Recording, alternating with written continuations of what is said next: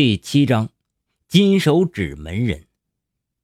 隔了几天，铁面判官就择良辰吉日，带着金属拎着礼品，上哈尔滨黄瘸子家去拜师了。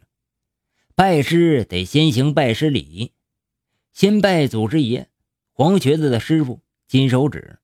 当年呢，也正是金手指创立了金手指门，并收了黄瘸子做徒弟，而且还立了门规。金手指以前呢都是单传，黄瘸子是金手指唯一的传人。金属拜完金手指的遗像之后，又拜了师傅黄瘸子，并且立了誓言：入了本门之后，不得再入其他门派，不得欺师灭祖，不得有辱师门。立完誓之后啊，这才算正式的加入金手指门。金属加入金手指门之后。就跟随师傅学艺。黄瘸子先是盛来一碗滚烫的开水，扔一枚铜钱在碗里头，示意让金属用两个手指头夹出来。金属刚一伸进去手，就被烫得龇牙咧嘴，而且黄瘸子却丝毫没有让他停止的意思，而且不断的向碗里倒水，而金属却再也不敢伸手了。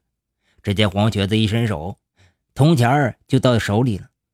金属眼睛都没眨一下，但是却没有看清楚他是怎么捞出来的，足见其速度之快。要不想被烫到，就必须要下手够快、够准。黄瘸子撂下一句话，扭头就走了。金属便开始练习夹铜钱几个月的时间就这样过去了。练习之后，金属已经可以很敏捷的将碗里的铜钱给夹出来。这时候，黄瘸子又向碗里投了一枚大小和铜钱一样的香皂，让金属来夹。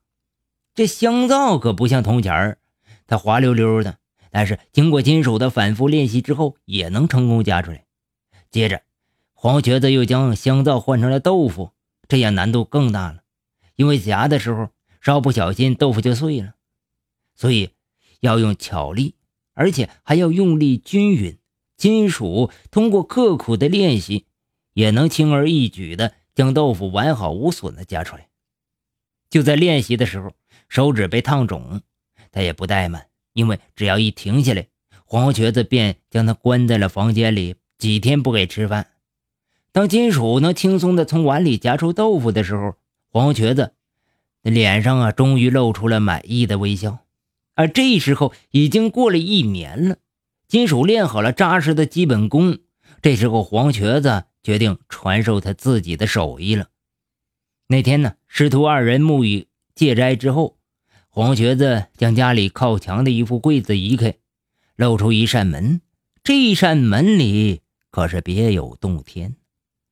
这柜子后面一扇门，金属却从来不知道，其实这扇门是通向黄瘸子练功房的。这。各位听友可能会纳闷，江洋大盗居然会练功房，还有那是什么模样？金属当时也和各位一样，有着相同的疑问。一进黄瘸子这练功房，金属可谓是大开了眼界。练功房里陈设着各式各样的练功道具，模特和服装店里使用的石膏模样是一模一样，形态各异，一应俱全。如果不知道，一定会把这里错当是一个服装商场，有男的，有女的，有站着的，有坐着的，穿着一年四季各色的衣服，各式各样的。金属进了练功房之后，就跟随着师傅在里面练功，日复一日，也不知道外面过了是冬天还是夏天了。这时候，这黄瘸子就说了：“记住，老虎也有打盹的时候。”我们要做的就是抓住一切可以动手的时机。如果没有机会，我们就要自己创造机会。一个有良好经验的和素质的盗贼，能够一眼看出他所下手的对象钱藏在什么地方。即便是藏的再隐蔽，在我们眼里，钱的位置要高于尊严、亲情。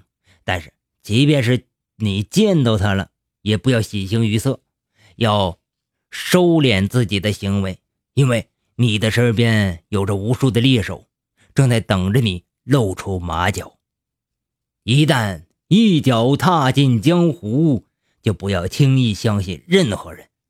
轻信他们，对于盗贼来说是致命的。永远保持高度的警惕，因为你是有罪的。就算是在梦里，也不能透露半分梦话。金属记住了黄瘸子的所有的话，一世的贼王就这样被炼成了。